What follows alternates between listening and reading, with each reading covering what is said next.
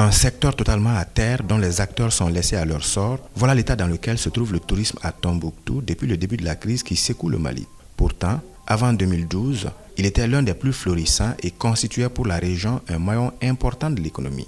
Un état des lieux que nous dresse Tchekoura Gilbert Koulibaly, ancien directeur de l'Office de l'hôtellerie et du tourisme de Tombouctou. Tombouctou, aujourd'hui, il ne faut pas se voiler la face. Le secteur est moribond, carrément à terre depuis la crise multidimensionnelle de 2012 qui a vraiment secoué ce secteur jadis tenant de l'économie de la région de Tombouctou. Au premier rang des victimes de cette crise figurent les guides qui vivaient essentiellement de cette activité. Ils ne sont d'ailleurs pas les seuls.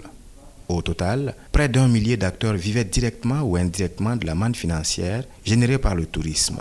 Le témoignage de Sheban Arbi, ancien guide touristique, illustre suffisamment la précarité de leur situation. Le secteur est handicapé depuis 2010, à Tombouctou précisément, parce que qui parle du tourisme au Mali parle de Tombouctou. Mais aujourd'hui, les hôtels sont devenus des boulangers, des écoles, parce qu'il n'y a rien. 70 guides, aujourd'hui, ils se retrouvent tous dans la rue. Développer le tourisme local en attendant l'improbable retour des touristes est désormais l'initiative que tente de promouvoir les services en charge du secteur.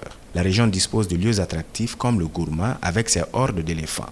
Madame Kadiatou Konare, ancienne ministre du Tourisme et de l'Artisanat. C'est peut-être une opportunité à saisir pour nous de décider enfin de revaloriser nos sites, de les visiter, de les connaître, de les faire connaître.